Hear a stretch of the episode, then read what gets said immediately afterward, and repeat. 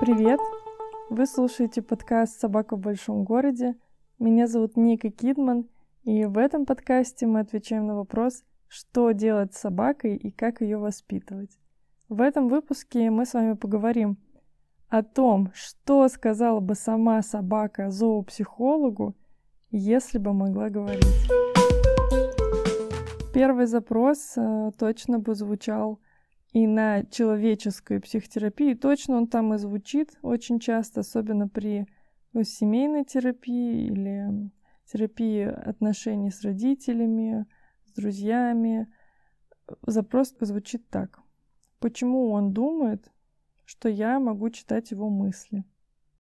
Да, да, именно так. Мы обсуждали с подругой два дня назад, э, как э, мужчины любят говорить, что женщины не могут говорить прямо, они могут только намеками, да, показывать, что они хотят. Что проблема, сложно сказать прямо, я что, мысли читаю, или как я должен угадать.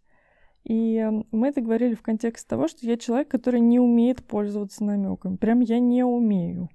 Мне я всегда говорю прямо.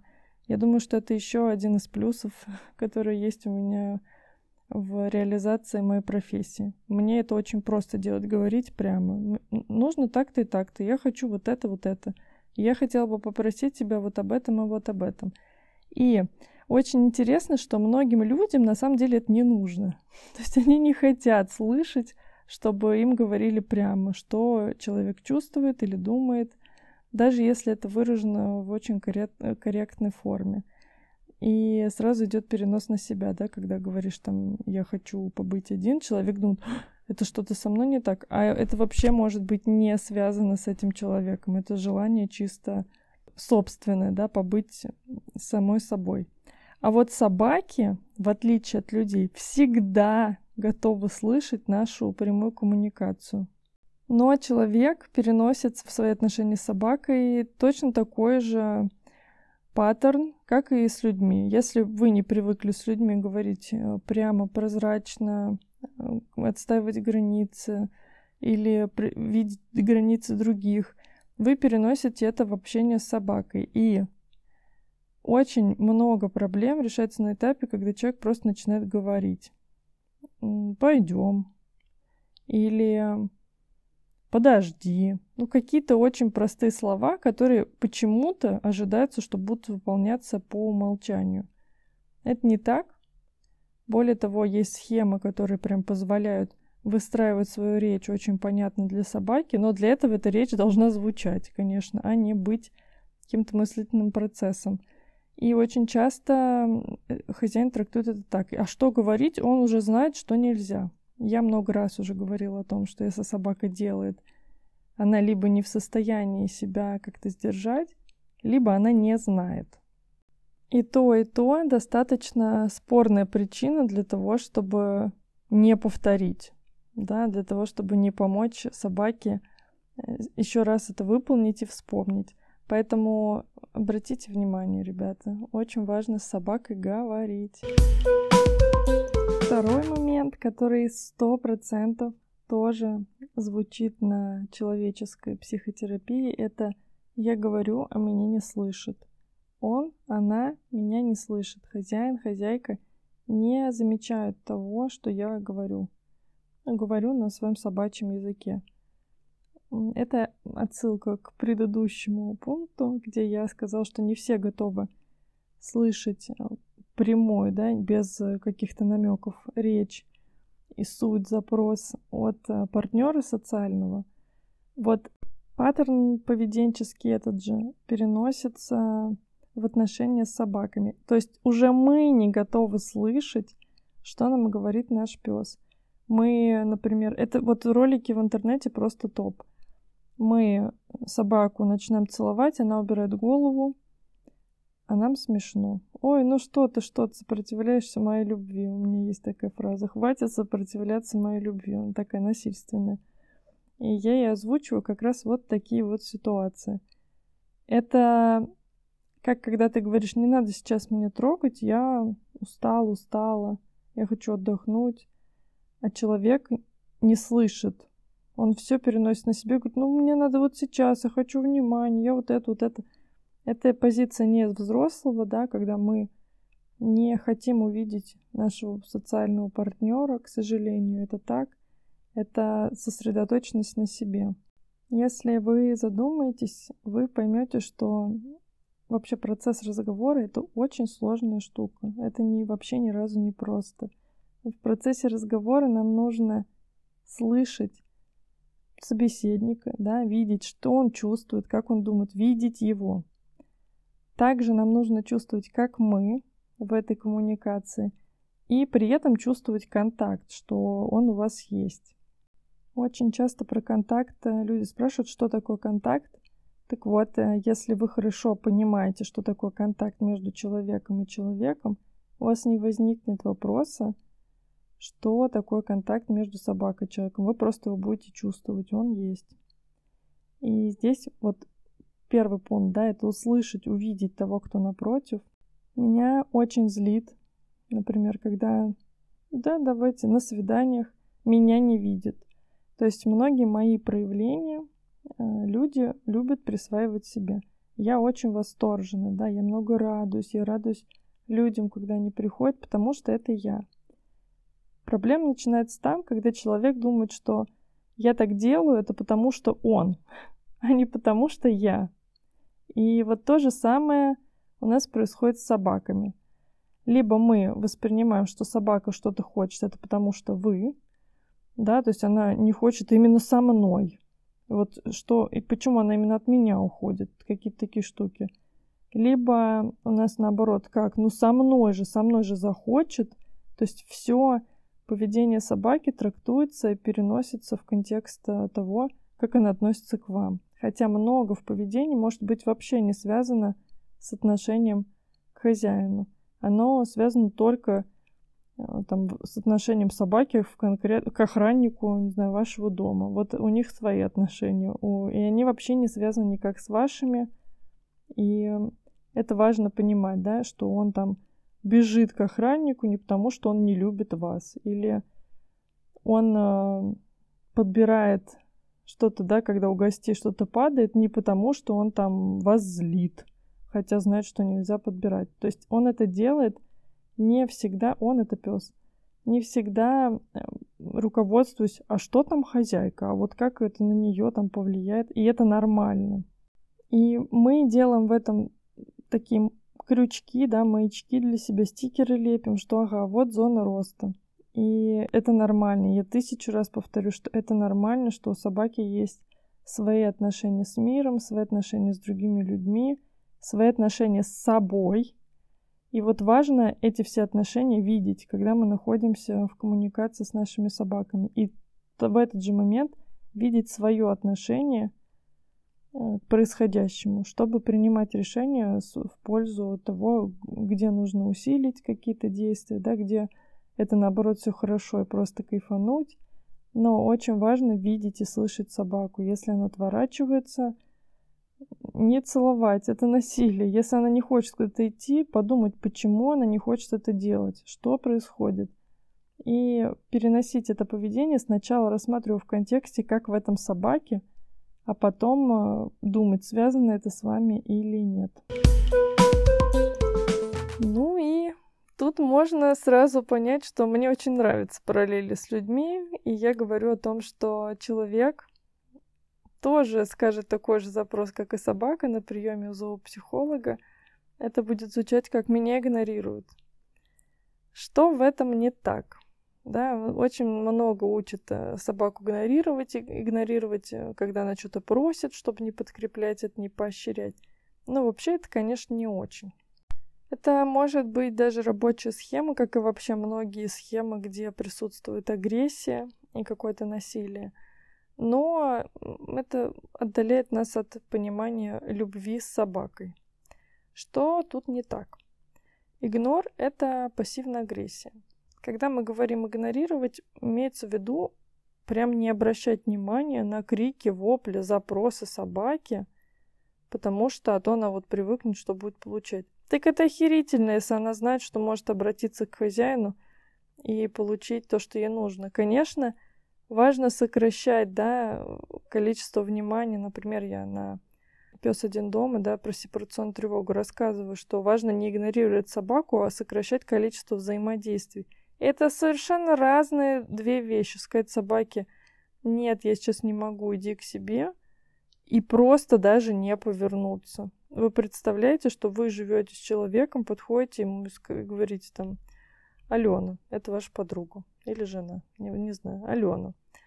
А, я у тебя хотела попросить, э, мне сейчас, э, я как-то беспокойно себя чувствую. Как думаешь, что я могу сделать, чтобы успокоиться? Алена даже не поворачивает головы. Мы Ален, ноль эмоций. Нет нас, мы пустое место. Или очень часто после конфликтов, да, мы говорим, давай поговорим. Ну что ты молчишь? Давай, давай. И, и утыкаемся в стену. Это, к сожалению, не редкая история. Хотелось бы думать, что редко, но вообще нет. И ощущение, да, вспомните чувств, которые мы чувствуем, когда нас игнорируют. Многие люди так воспитывают людей и детей. То есть ты разбил что-то, и мама начинает тебя игнорировать и говорит, все, не подходи, и потом вообще ноль эмоций. И я знаю, что бывают забастовки, месяцами не разговаривают люди друг с другом. Это все агрессия пассивная, это психологическое насилие, которое направлено на то, чтобы повлиять на состояние и поведение другого. Но штука в том, что это, это невозможно сделать, потому что это будет про подстроиться, да, это не про дискуссию, не про диалог и не про счастье. Собака действительно может отчаяться, что она вообще когда получит от вас обратную связь когда-то, да, но это ее травмирует. Потому что вот он самый близкий человек, на которого, по идее, можно опереться и положиться, а он тебя игнорит. И ну, шансов вообще, что тебя услышат, очень и очень мало.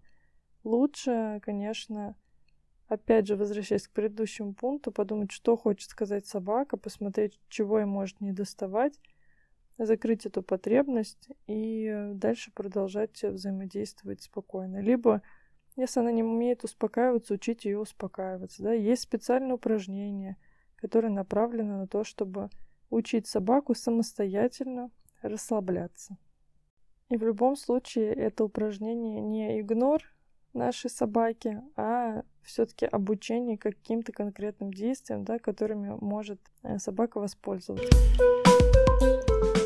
И этот пункт, ну ладно, это же так весело говорить, что этот пункт тоже обязательно присутствует на терапии у психолога, когда мы говорим о том, что нам не дают проявляться. То есть собака э, точно так же скажет, он запрещает мне жить, он запрещает мне проявлять эмоции. Он — это хозяин. И здесь мы говорим о важности вообще проживания эмоций. Чаще всего люди не знают, что если мы подавили эмоцию в моменте, да, не расплакались, то нам обязательно нужно прийти и расплакаться дома для того, чтобы это не осело в теле, потому что у нас э, так устроена нервная система, вообще наш организм так устроен, что все, что мы чувствуем, нам нужно проживать, иначе это будет оседать, прям как накипь на чайнике на нас, и мы будем покрываться такой броней нечувствительности но при этом э, процесс-то все происходит, и это часто может приводить э, к каким-то болезням. Я знаю, что собаки, которые тревожные, вот, очень зажатые, они чаще болеют и чаще подвержены различным аллергиям, различным проблемам ЖКТ. И люди точно так же, потому что все подавленное, оно никуда не испаряется, оно остается с нами. И с собаками очень интересная история.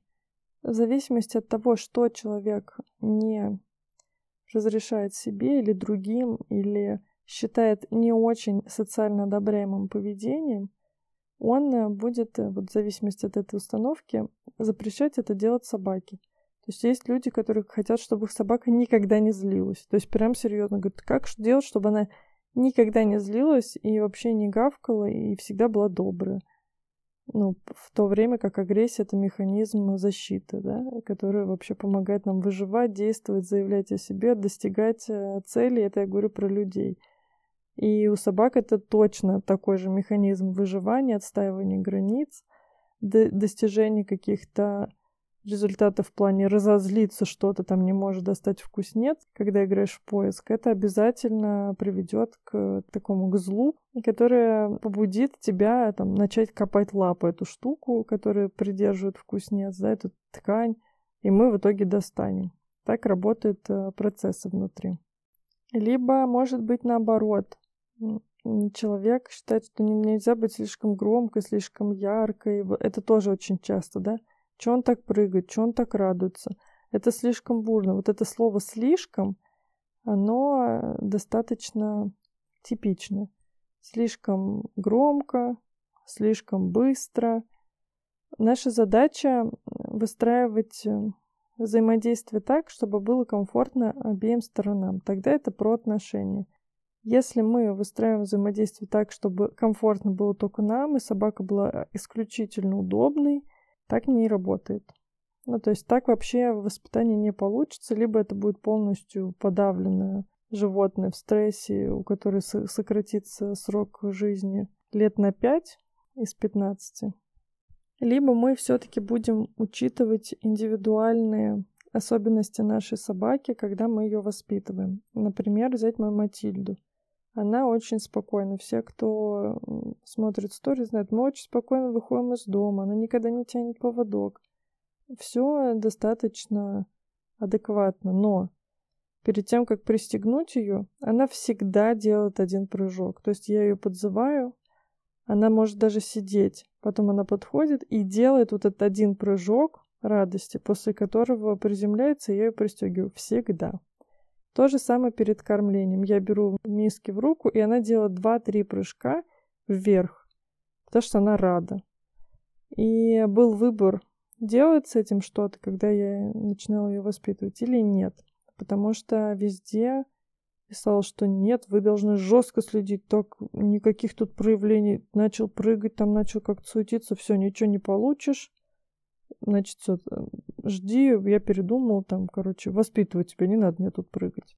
Я тогда, конечно, не была настолько просветлена, ну, давайте назовем это не просветлена, а эрудирована, да, и обучена на кучу разных программ человеческих, э, психотерапевтических, да, и собачьих зоопсихологических.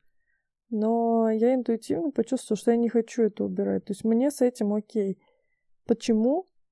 Потому что я сама громкая и яркая, потому что я сама люблю скакать, потому что я это понимаю и принимаю в себе, и точно так же понимаю, принимаю в других. Я люблю людей, которые ведут себя громко, которые сильно радуются, которые могут это проявлять. И точно это же нравится мне в моей собаке. Но, конечно, я учила пару прыжков, после этого она садится, и тогда я ставлю миску, и потом я говорю, там, можно. И она ест.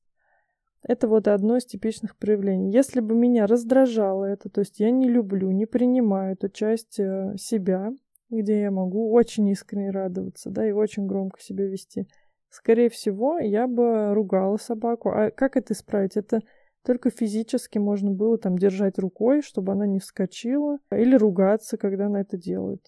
Ну, потому что это проявление, оно очень естественное. Это не даже, это было не требование. Это было не перевозбуждение. Это была чистейшая радость, которую она проявляет вот так. Или другая история. Опять же с мисками. Когда я приучала Герду есть э, спокойно, потому что мы взяли Матильду, и там началось, если кормить их вместе, шурум-бурум, каждый лезет ко второй, и нужно было приучать их ждать, э, и чтобы я им разрешала есть, и они ели по команде. Гердочка, просто душечка моя, оказалась очень нетерпеливой в этом плане собакой. И что она делала? Пока она ждала корм, ну там одну секунду, две, если это было там дольше трех-четырех секунд, она начинала рычать.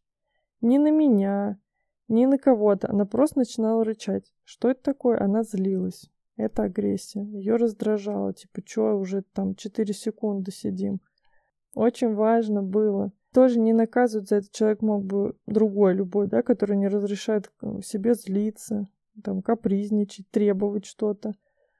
Я мог сказать, ах, ты рычишь? Ну, все тогда, я убираю миску. Вот заткнись, и тогда ты, значит, получишь свою еду.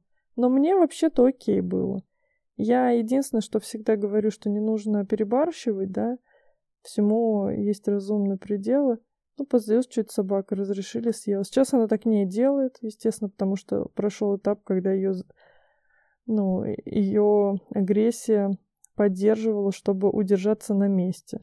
Сейчас ей легко эта манипуляция удается, там сел, они ждут, я их сажаю перед тем, как пойти в другую комнату, насыпать там корм и вернуться.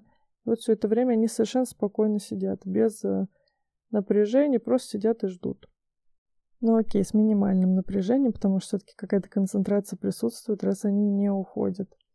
И вот это очень важный момент, да, один и тот же процесс, две разных реакции. Лучше не перебарщивать, то есть не злить сильно собаку, да, прям спи... это уже издевательство. И это тоже они, кстати, очень классно понимают. Я замечаю, когда собака достаточно взрослая, она точно это понимает сто процентов. Когда просто не говорите можно, хотя или говорите там морж, морковь, что-то это, и собака каждый раз дергается, типа, это та команда, а вам весело. Вот это, я не сторонник таких историй, потому что они очень читаемы для наших питомцев. Но здесь очень показательна история именно с эмоциями, да, можно их гасить, а можно принять их. Это не навредит вообще качеству послушания. Они будут, и будет послушание тоже. Мне очень интересно, как вам этот выпуск с параллелью между человеческой психотерапией и собачьей. Если вам понравилось, пишите обязательно в любую из соцсетей. Я сделала вторую часть. Если у вас также есть какие-то пожелания по выпускам, что бы вы хотели услышать, пишите мне обязательно в Инстаграм, ВКонтакте, в Телеграме. И я буду рассматривать ваши запросы и записывайте на эти темы выпуски. Мне кажется, это будет э, очень здорово. В общем, буду ждать э, вашей обратной связи. Всем воспитанных собак. Увидимся в следующем выпуске. Пока.